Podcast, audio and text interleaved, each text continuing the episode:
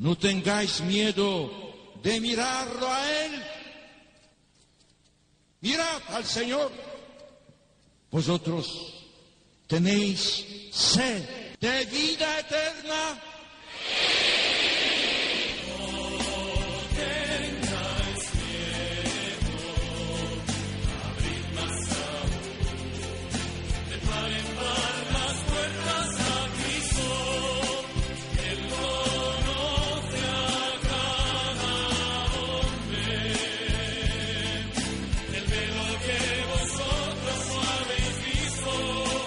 Comienza No tengáis miedo con el padre Juan Francisco Pacheco.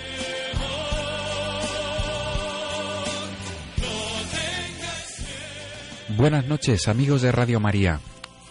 En esta madrugada de, de 12 a 13 de febrero no podemos obviar la, campaña que hemos vivido eh, durante este domingo que acaba de, de concluir la campaña de Manos Unidas. Este año, el lema, el mundo no necesita más comida, necesita más gente comprometida. Por eso, en esta madrugada de lunes ya, eh, queremos eh, dialogar con, con una persona que se encuentra eh, ya con nosotros aquí en España, porque ha venido desde Colombia para hablar desde de su experiencia, de la acción social, del trabajo que se lleva a cabo a través de la campaña de Manos Unidas, concretamente en Colombia. En esta madrugada tenemos el gusto de, de tener al otro lado del hilo telefónico a una mujer comprometida con la Iglesia, comprometida con la acción social de Manos Unidas.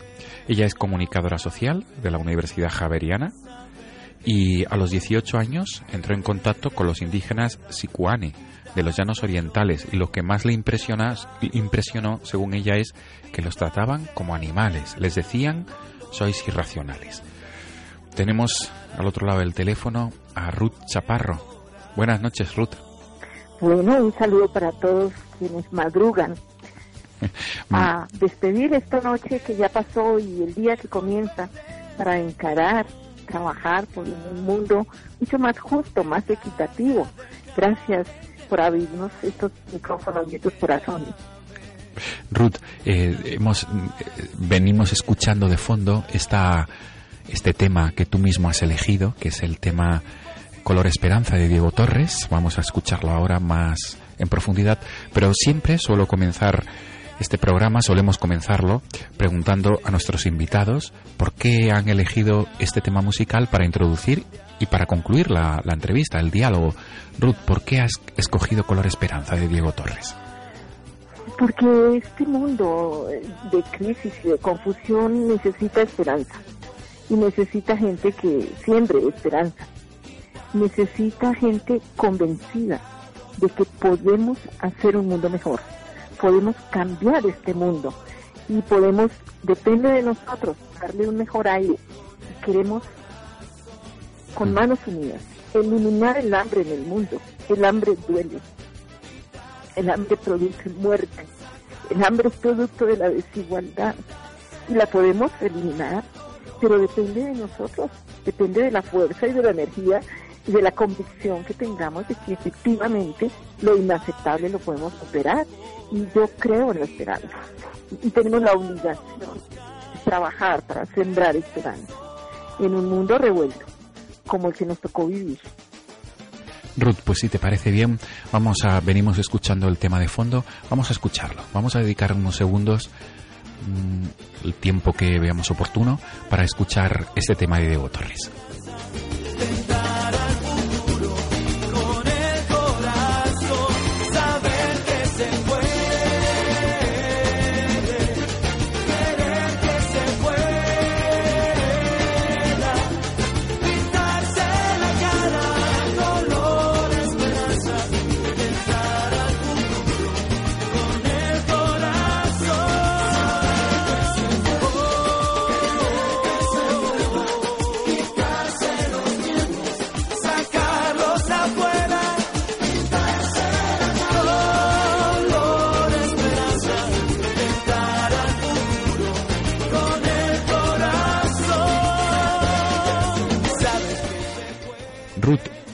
Chaparro, eh, además de, de trabajar en comunicación, eh, la comunicadora, es eres comunicadora social de la Universidad Javeriana, pero además has recibido varios premios.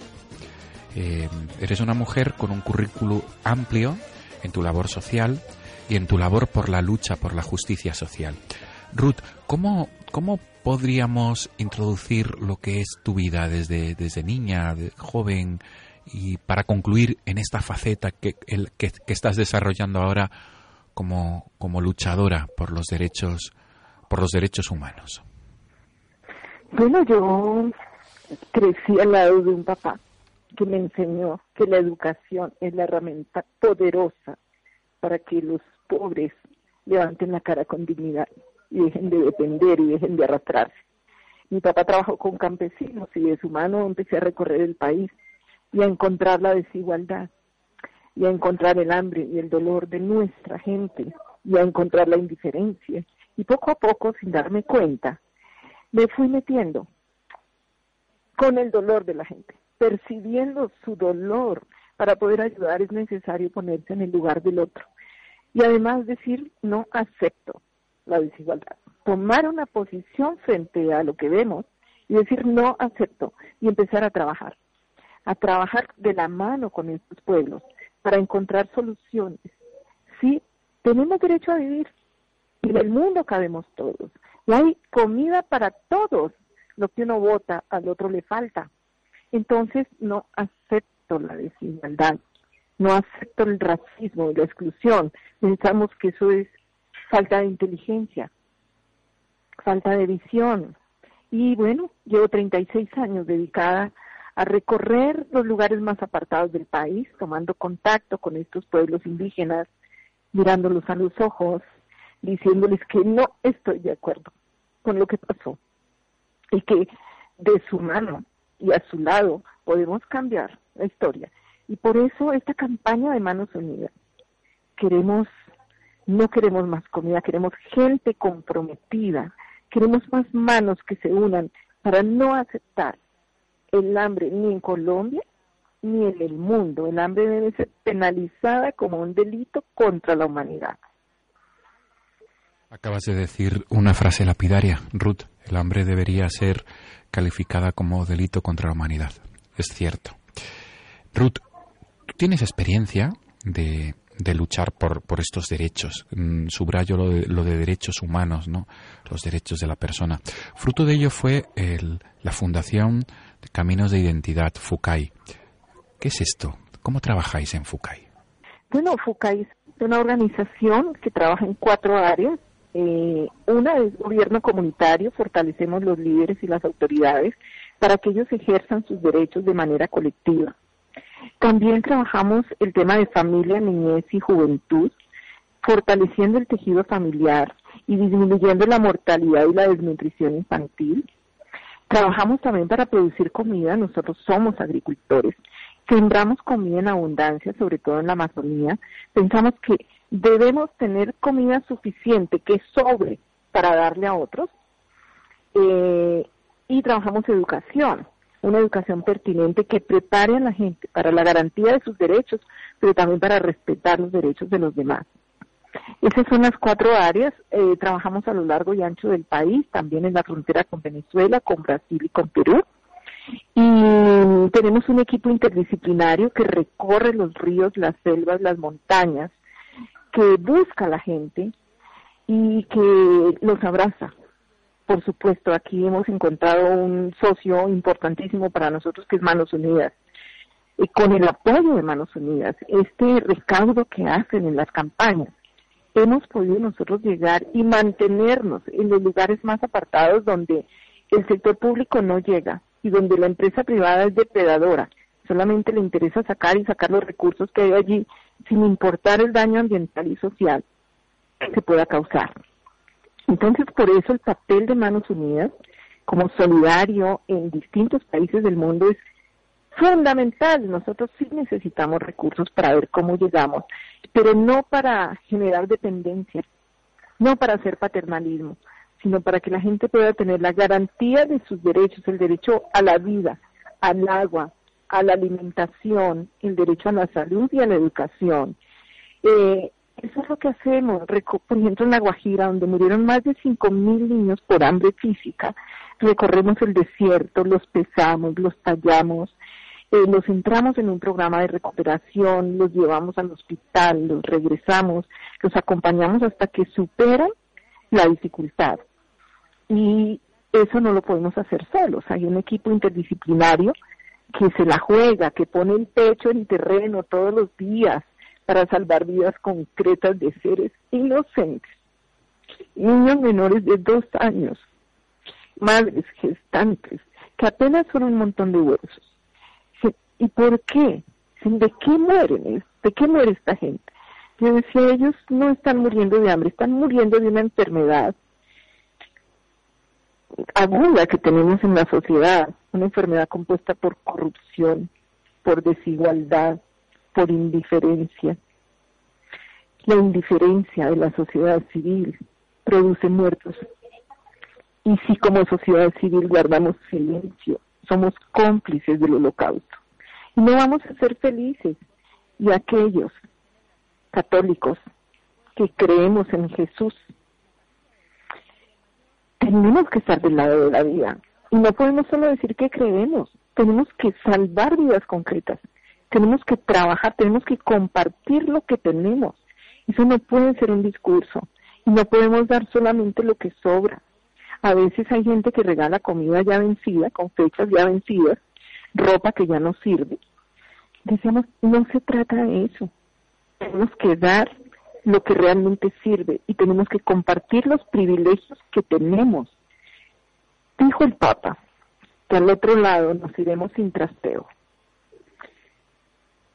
Ayudar, tener misericordia, produce felicidad, produce satisfacción, produce mucha alegría y produce vida.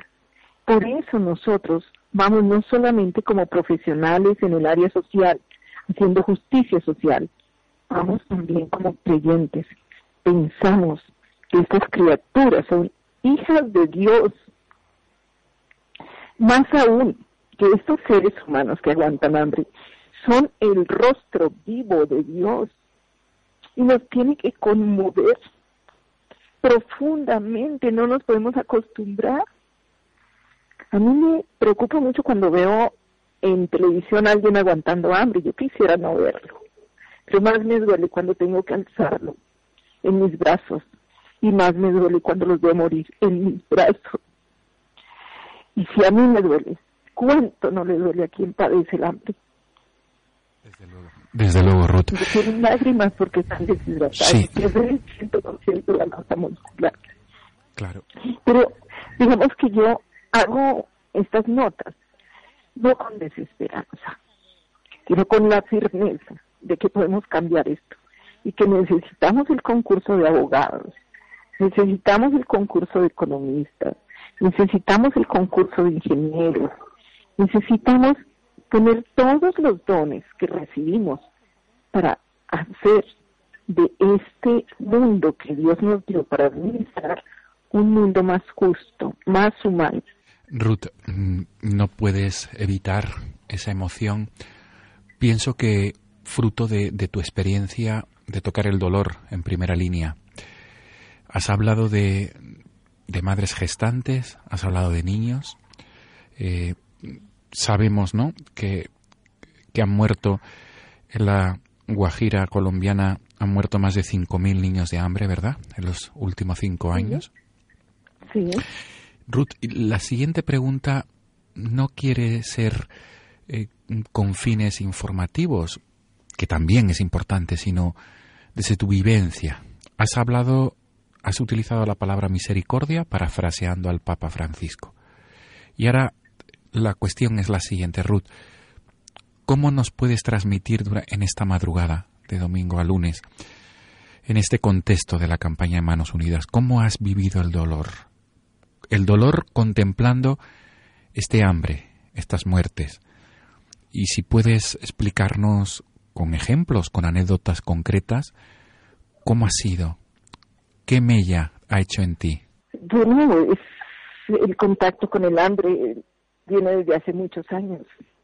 la primera vez que con, me contacté con un pueblo que comía cuando había y cuando no resistía muchísima hambre, eh, empecé a andar con ellos y aprendí a aguantar hambre y descubrí que el hambre duele profundamente, que produce sudor, tembladera y produce rabia y produce agresividad.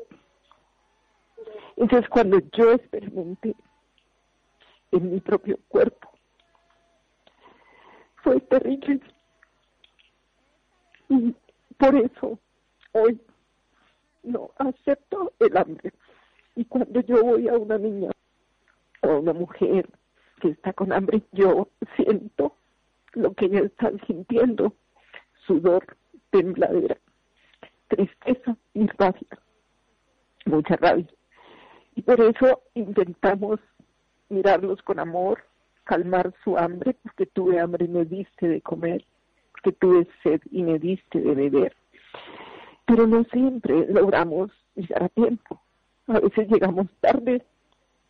Hace dos meses enterramos una mujer, Marisela, 22 años, 22 kilos, con dos hijos, siempre me dijo que quería vivir.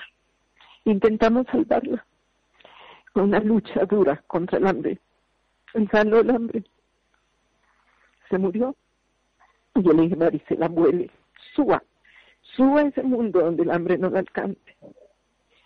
Descansa, porque en este mundo no fuimos capaces de darle lugar.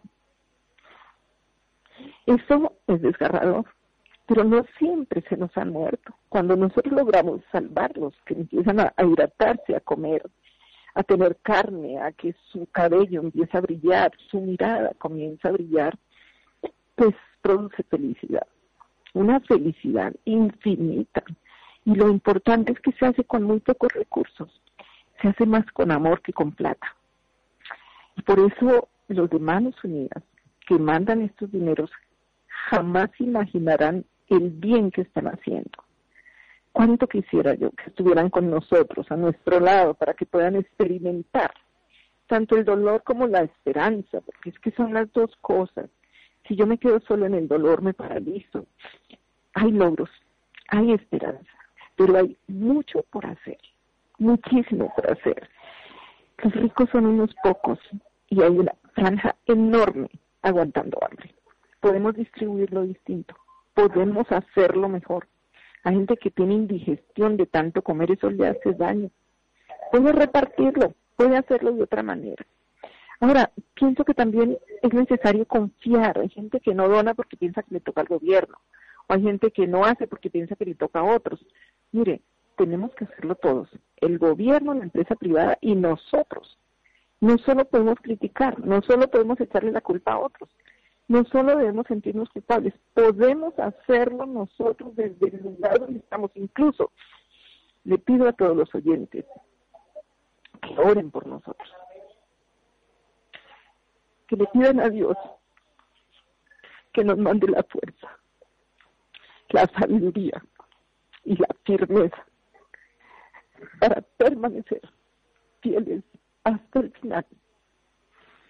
Y sus oraciones nos sostienen, sus oraciones nos permiten avanzar. Entonces, una persona enferma que no tiene recursos puede orar. Siempre podemos hacer miles de cosas por los otros. Amigos oyentes, hoy que amanece, tienen la oportunidad de vivir. Cada día es una oportunidad para vivir, oportunidad que mucha gente no tiene, pero ustedes la tienen vivan felices, ámense, denle gracias a Dios que tienen dormida, que tienen comida, que tienen agua. Agradezcan y no se amarguen por cualquier cosa. Y si son felices, compartan. Compartan su fortuna, sus conocimientos, sus saberes, compartan su amor con aquellos que no lo tienen. Y no necesariamente tiene que ser con Colombia, es con el vecino, con la vecina, con el planeta entero. Por eso respeto a las fundadoras de Manos Unidas, que le declararon al, el, guerra al hambre en el mundo, no solo en España, no solo en su barriecita, no, ellas pensaron en el planeta. En todo el mundo. Y por eso, pues las admiro muchísimo porque el reto es altísimo. Muchísima gente la que aguanta hambre en el mundo, pero cada día estamos avanzando, estamos avanzando. Y si ustedes toman conciencia y nos ayudan, pues seguro que vamos a derrotar el hambre. Queremos que la penalicen como un delito contra la humanidad. El hambre es inaceptable. No es el destino de unos pueblos. Inaceptable. Es la exclusión, es la inequidad. Es apropiarse de lo que no es de nosotros. Ruth, de cara a estos años de experiencia en tu labor mm, social, en tu labor misionera, en tu labor de caridad, ¿cuál, cuál ha sido el, el momento más feliz o, o uno, o uno de los momentos más felices? Cuando veo que la felicidad no se compra con dinero, cuando he visto gente en la miseria absoluta, pero absolutamente feliz, cuando los veo morir a veces en la miseria, pero felices. Oh, ya no lo puedo creer. ¿cómo es posible? Veo gente que nada en la abundancia y no es feliz. Y hay gente feliz en medio de la miseria. Entonces soy muy feliz de saber que la felicidad no se deja manipular ni por intereses políticos, ni económicos, ni religiosos, ni culturales, que la felicidad es libre y que no ha sido negada a esos pueblos. Eso me produce felicidad.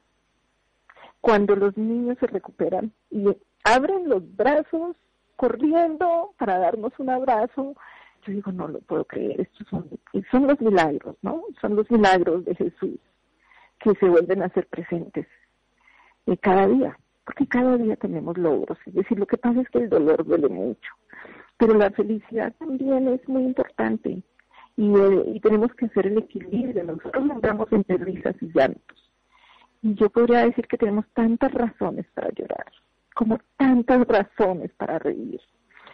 Y admiro mucho que España se una en una campaña desde hace muchísimos años, desde la campaña 58, tercamente hacer ayuno voluntario, hacer colectas, hacer celebraciones, hacer sensibilización, porque esas pequeñas acciones cambian el mundo. Una voz de aliento para todas las delegaciones, para todos los que participaron en esa campaña, porque es gente comprometida, que es lo que nosotros necesitamos.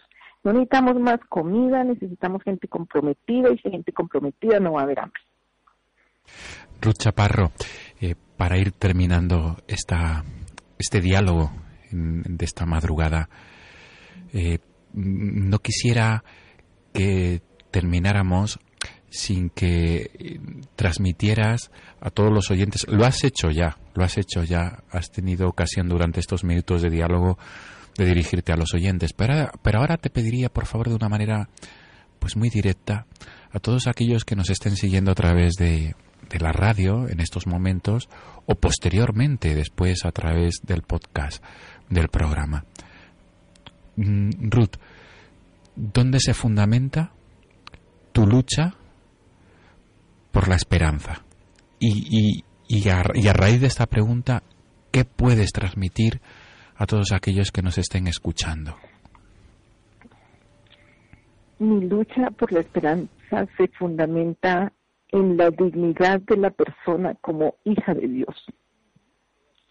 Todos, negros, blancos, indios, migrantes y no migrantes, son criaturas de Dios y son esencia de Dios, son su imagen y semejanza. Entonces cada vez que abro los ojos y veo a otra persona, estoy viendo a Dios.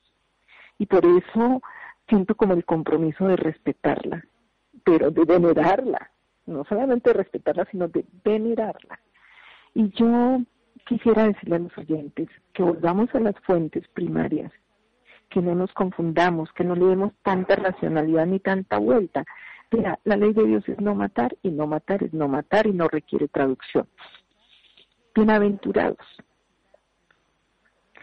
porque tuve hambre y me diste de comer. No, eso es clarísimo, no requiere traducción. Tuve sed y me diste de beber. Estuve enfermo y me visitaste. Estuve en la cárcel y me visitaste. Eso es muy concreto. Yo creo que eh, si le damos muchas vueltas no lo vamos a entender y nos perdemos en el camino.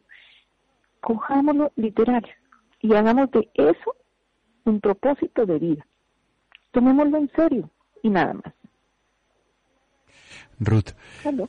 sí, eh, pienso que, que tu- tus periplos por Colombia y por el resto de Hispanoamérica deben ser muy completos, ¿verdad? ¿Tienes experiencia de visitar la selva, si no me equivoco? Y no, Claro que sí. y no solamente la selva, sino también otros lugares más áridos, ¿verdad? De montaña. Y El desierto, el la desierto. llanura. Sí. Y de todos estos lugares, Ruth, mm, ¿cuál es el que más te ha producido dolor por lo que has vivido allí? Ay Dios, yo ido, yo dejando pedazos de corazón y de alma por donde voy pasando. La Amazonía hubo 70 mil indígenas asesinados por la explotación cauchera para que el caucho llegara a Londres. Y sus descendientes aún lloran los muertos. Esas, esos muertos contribuyeron con su vida al desarrollo de estos países arrogantes. Eh, cuando yo recorro la Guajira, es que no lo puedo creer que se agotó el agua. No puedo creer que esto sea posible. Es decir, tantos inocentes menores de dos años muertos por indiferencia. Esto desgarra el alma, pero cuando uno escucha que ya no se quejan ni lloran, sino como que es un lamento, eso taladra el alma. Eh, en toda la región del país, incluso en Bogotá, en las grandes ciudades, hay hambre. Es decir, en cada región hay tanta riqueza y tanta abundancia como tanta escasez. Colombia es uno de los países más desiguales del mundo. Y trabajamos, además, de superar, queremos superar esta guerra, este conflicto armado que llevamos de más de 50 años. Trabajamos para superar la desigualdad, porque si con hambre no habrá paz. Ruth, ha, sido un tiempo pues estupendo compartir contigo en esta madrugada, en esta noche de domingo a lunes, en este contexto de este también de este domingo que, que ha concluido hace unos minutos, domingo 12 de febrero dedicado a la campaña de Manos Unidas en, toda nuestra iglesia de España. Gracias, Ruth. Mm, Desde aquí, desde estos micrófonos, te, enviamos un abrazo, nuestro agradecimiento también por esa labor que realizas sin descanso, como has dicho, y con ese objetivo, ¿no? Lograr que se declare el hambre como un delito contra la humanidad. Desde luego.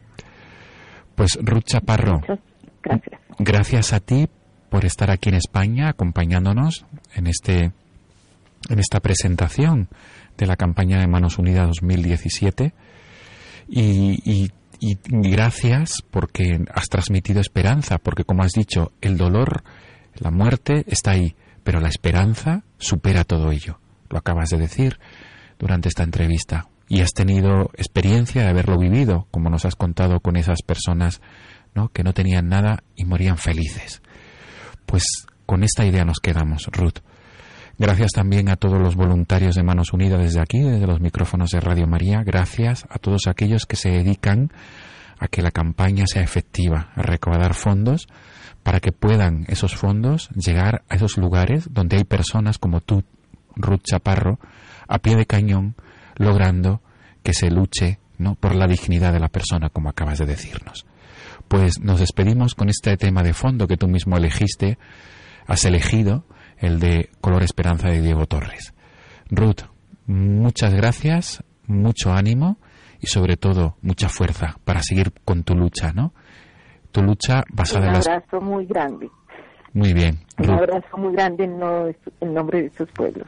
Pues Ruth, mil gracias y sobre todo que, que mucha fuerza para seguir con ese, con ese trabajo incansable que, está, que estáis realizando. Concretamente, ese es uno de los proyectos, pero Manos Unidas tiene muchos más proyectos a, a lo largo y ancho de nuestro mundo. Mil gracias, Ruth. Gracias a usted, y a, y a la emisora Mariana y a todos los oyentes. Que Dios los bendiga y nos bendiga a todos. Buenas noches, Ruth. Hasta pronto. Tus ojos con solo mirar, que estás cansado de andar y de andar y camina girando siempre en un lugar. Sé que las ventanas se pueden abrir, cambiar el aire de te ayudará, vale la pena una vez más saber que se puede, querer que se pueda, quitarse los miedos, sacarlos afuera, pintarse la cara, color esperanza,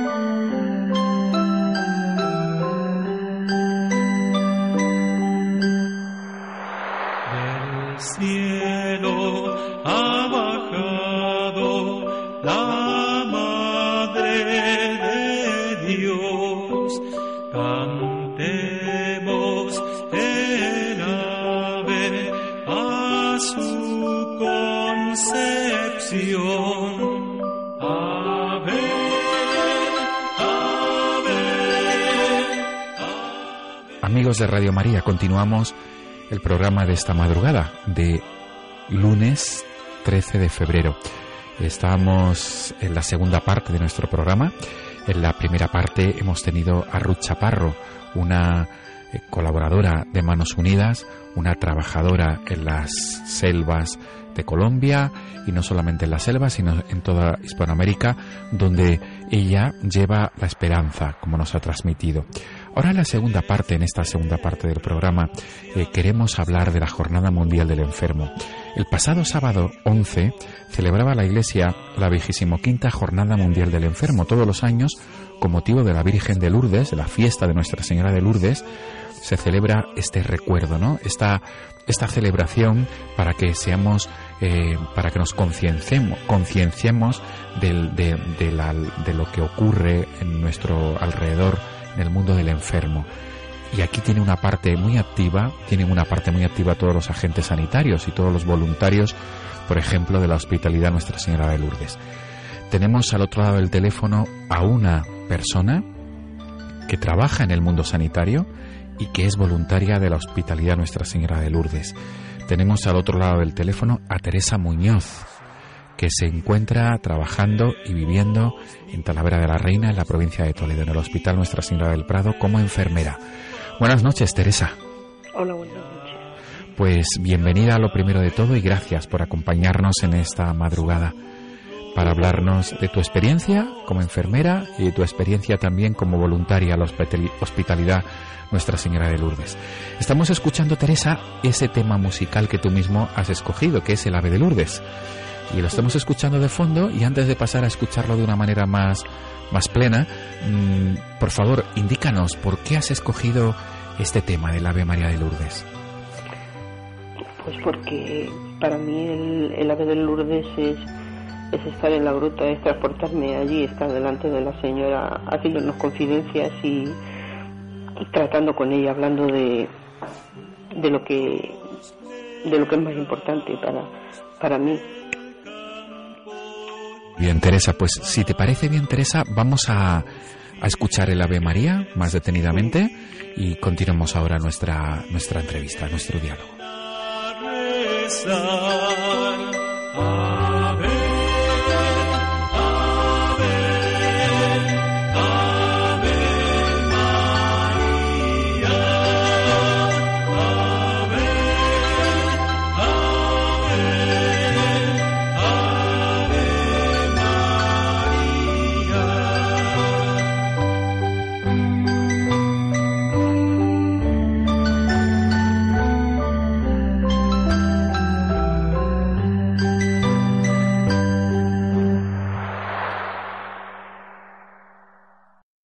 Teresa, eh, hemos escuchado este Ave María de Lourdes que decías que para ti es algo que te transporta al santuario del sur de Francia porque has tenido experiencia de haber estado allí. ¿Cómo comenzó tu relación con el santuario de Lourdes?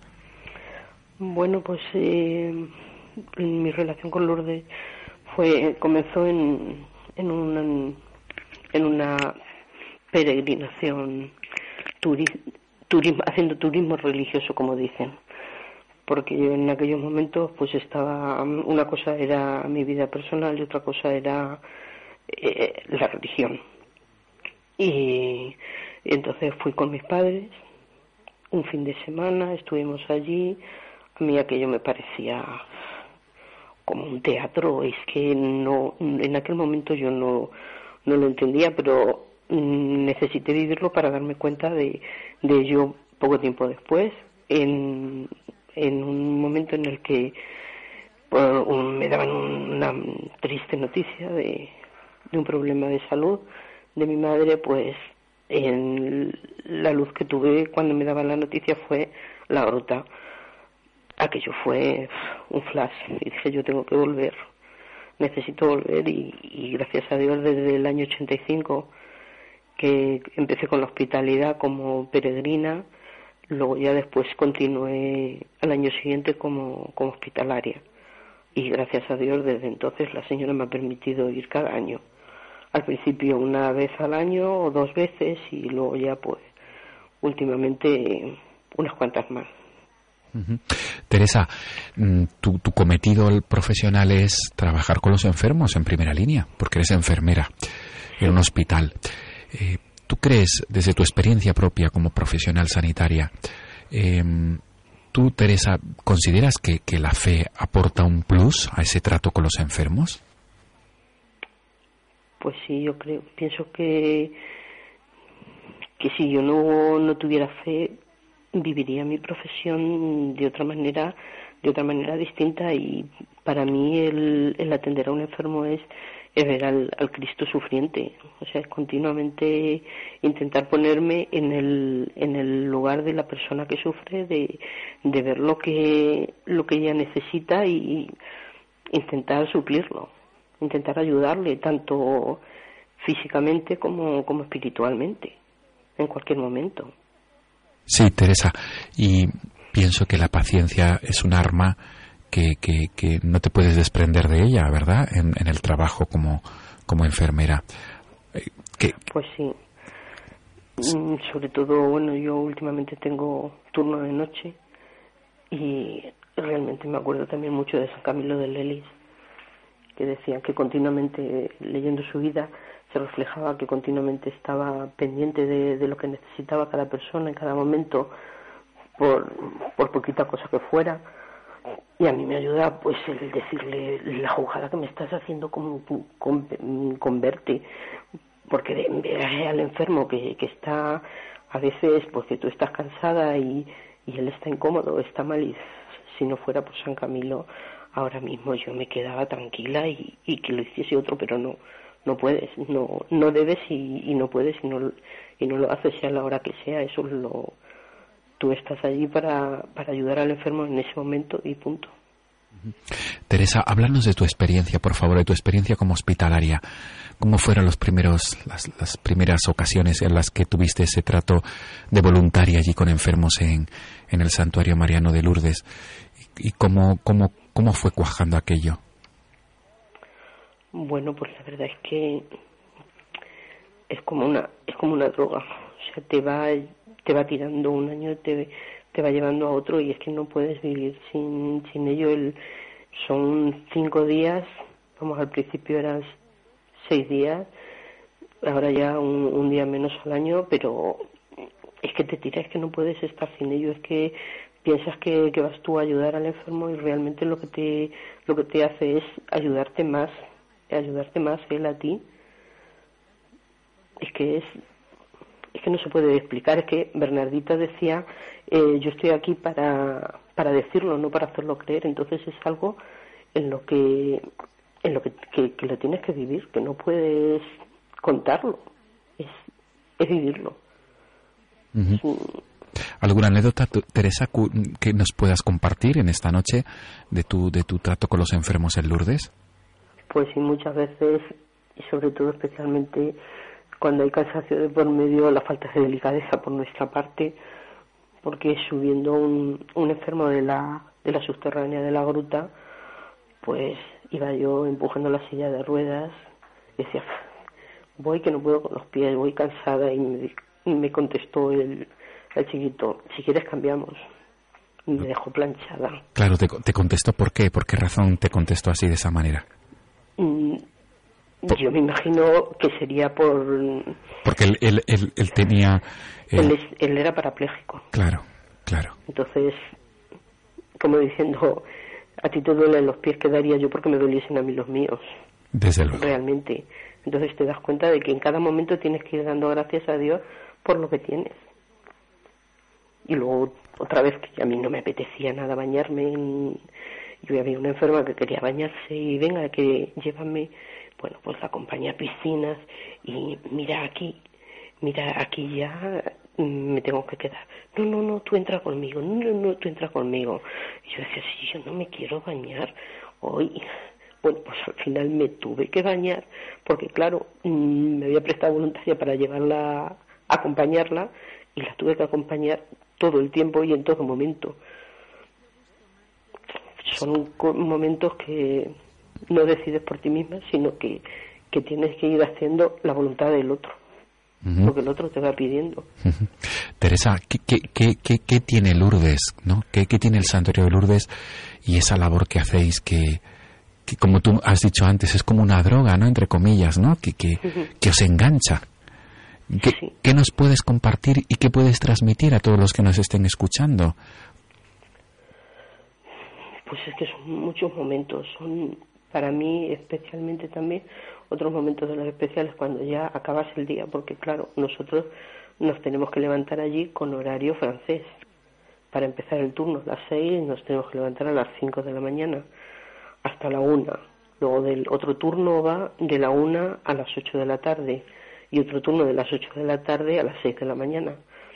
Entonces, cuando estás cansada ya de todo el día, que ya tienes todo más o menos hecho, el estar allí en la gruta un ratito en silencio, de noche, aquello es una paz, una tranquilidad, no sé, es, es un abrirte el corazón que muchas veces pues hay, hay la posibilidad pues de en esos momentos abrir el corazón no solamente a la señora, sino a la señora a través del sacerdote en la confesión. Entonces son momentos que muy no sé, es que no tengo no tengo la palabra para decirlo, que son momentos que para vivirlos, Claro. para vivirlos. Claro, se entiende, Teresa, se entiende. Y ahora pasando a, a tu vida personal, a tu vida familiar, te ha tocado de cerca también tener la experiencia de cuidar a enfermos en tu propio hogar, en tu propia casa. La Jornada Mundial del Enfermo quiere eh, centrarse ¿no? en esta realidad ¿no? de los enfermos y de los que cuidan a los enfermos. Teresa, ¿cómo ha sido? ¿Cómo, cómo, cómo han sido los últimos meses, los últimos años de tu vivencia como cuidadora de enfermos? Cuéntanos lo que nos puedas compartir, por favor. Mm, Bueno, pues este este año pasado, bueno, no está solamente en ir en Lourdes, en, en atender a los enfermos en Lourdes, allí es, es un gozo, pero el quedarte en casa atendiendo a los tuyos y renunciar a Lourdes es traer Lourdes a casa, es vivir Lourdes de, de otra manera diferente.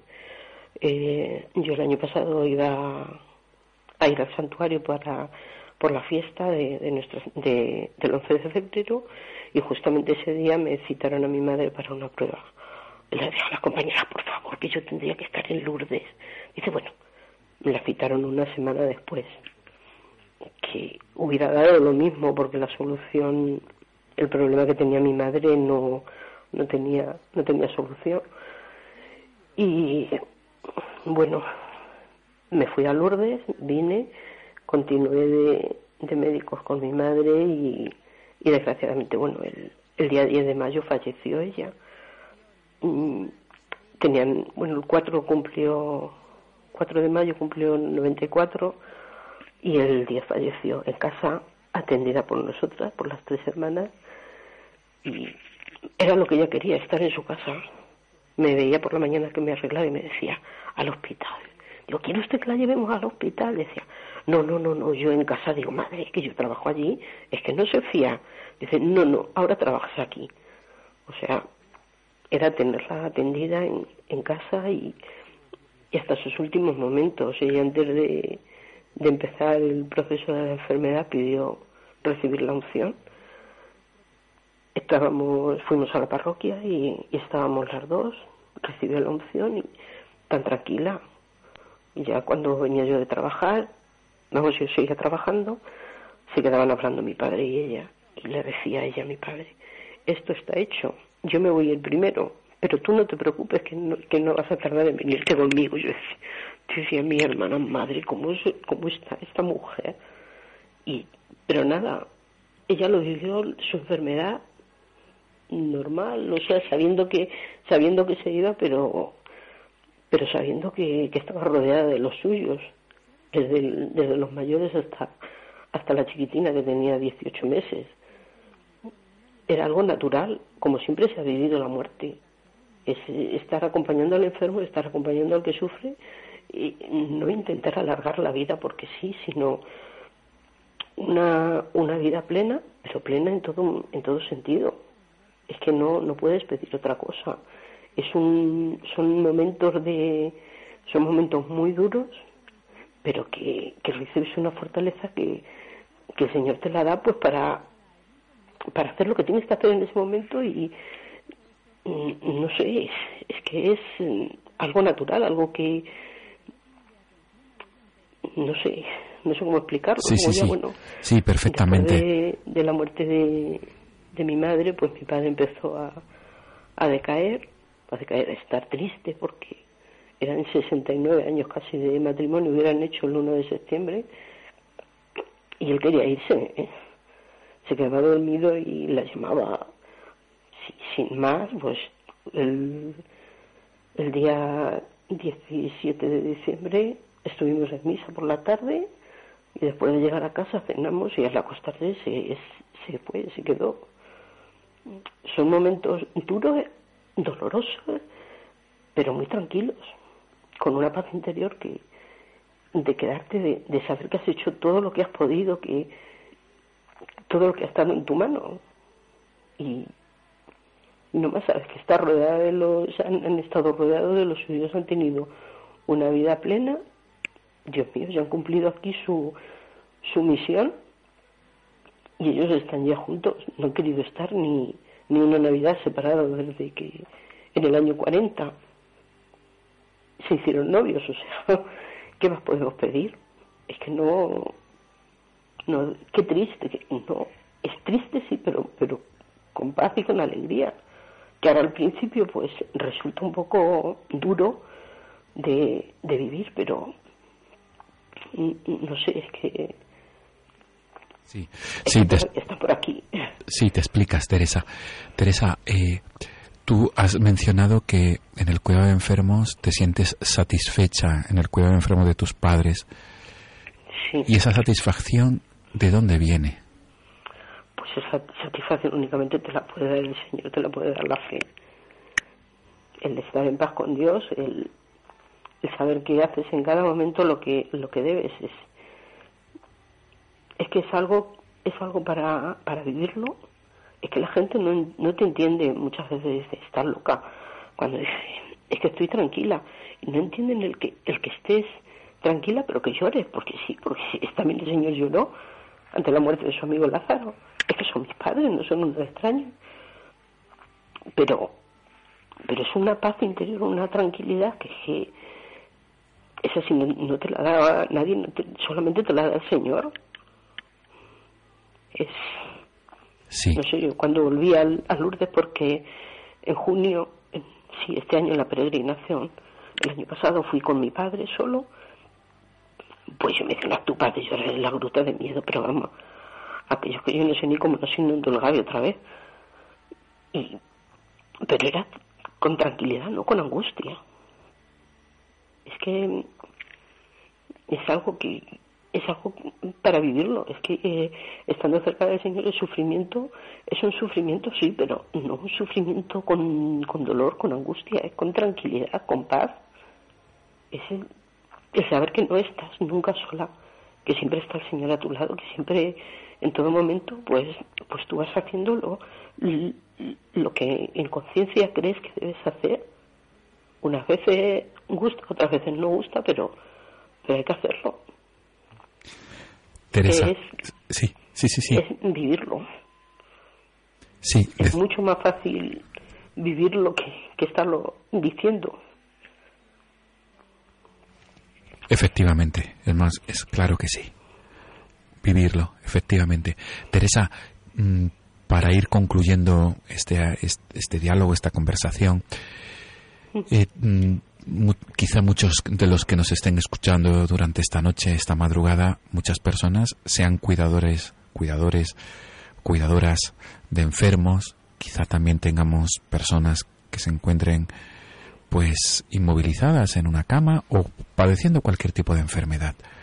Desde tu propia experiencia de enfermera que vive la fe, de voluntaria la hospitalidad Nuestra Señora de Lourdes, que peregrina con los enfermos al santuario mariano del sur de Francia, y desde tu propia experiencia como hija que ha cuidado a sus padres hasta el último momento, que, no deja de ser también momento de cruz, ¿qué transmites? ¿Qué mensaje de esperanza y de confianza puedes transmitir a aquellos que, que, que- te estén escuchando esta noche a través de la radio o posteriormente a través del podcast? Pues yo les diría únicamente que, que cada, en cada momento, ante cada cosa que vayan que vayan a hacer, que se pongan en manos del Señor, o sea, que, que únicamente, Señor, ¿qué vamos a hacer? Le diga, Señor, ¿qué vamos, no qué voy a hacer ahora, o qué tengo que hacer, no, qué vamos a hacer ahora, porque siempre está Él contigo. O sea, saber que en todo momento, nunca, nunca, nunca estás sola, que siempre está el Señor a tu lado, que siempre puedes hablarle y decirle, reñir con Él también, porque decir, pero Señor, ¿qué me estás haciendo? Que yo no puedo más, y, y no se te ocurra decirle que no puedes más, porque es que Él siempre te da la fuerza que necesitas en cada momento. Cuando haces algo que, que ves que, que está sobre, sobre tu fuerza, eh, no es, eh, no es algo que debas hacer, es algo que, que quieres tú proponerte hacer y, y a toda costa lo haces. No, es siempre el Señor el que va por delante, por delante dándote las fuerzas que necesitas en cada momento. Saber, especialmente saber que nunca estás sola y que siempre eh, lo que pueda pasarte en cada momento es lo que más ayuda para conseguir tu santidad, que en realidad para lo que estamos aquí, para llegar a la santidad. Desde luego, Únicamente. desde luego.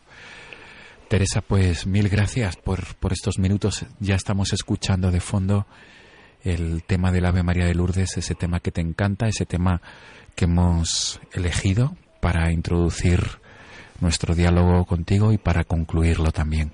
Mil gracias por tu testimonio, mil gracias por tu labor como, como hospitalaria, como voluntaria en la hospitalidad Nuestra Señora de Lourdes y gracias también por esa fe, esa confianza que, que nos, tras- que nos has transmitido a través de tus palabras.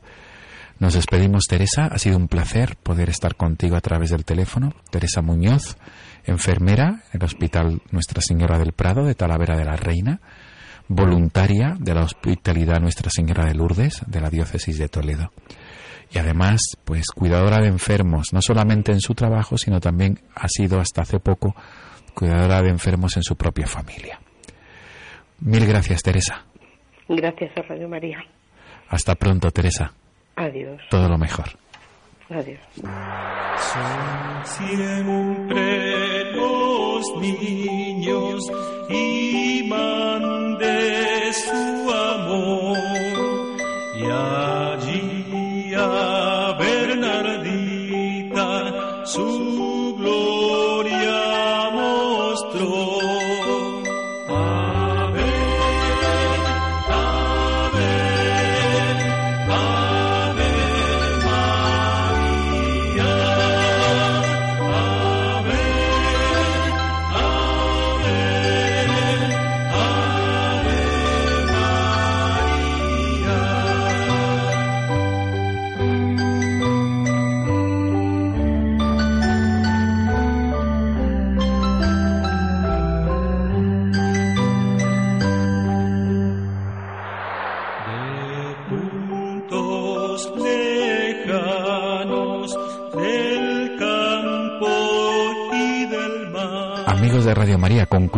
concluimos nuestro programa de esta madrugada de 13 de febrero. Concluimos eh, mencionando el correo electrónico de nuestro programa al cual pueden dirigirse para cualquier tipo de duda, pregunta, cualquier tipo de cuestión, sugerencia. El correo, la dirección de email es no tengáis miedo arroba radiomaria.es. Repito, no tengáis miedo arroba radiomaria.es. Nos volvemos a encontrar, Dios mediante, el último, la madrugada del último lunes del mes de febrero. Estaremos a las puertas de la cuaresma. Nos volvemos a encontrar el 27 de febrero próximo. Hasta entonces, un saludo muy cordial, un abrazo a todos los oyentes. Hasta entonces. Y así finaliza en Radio María No tengáis miedo, un programa dirigido por el padre Juan Francisco Pacheco.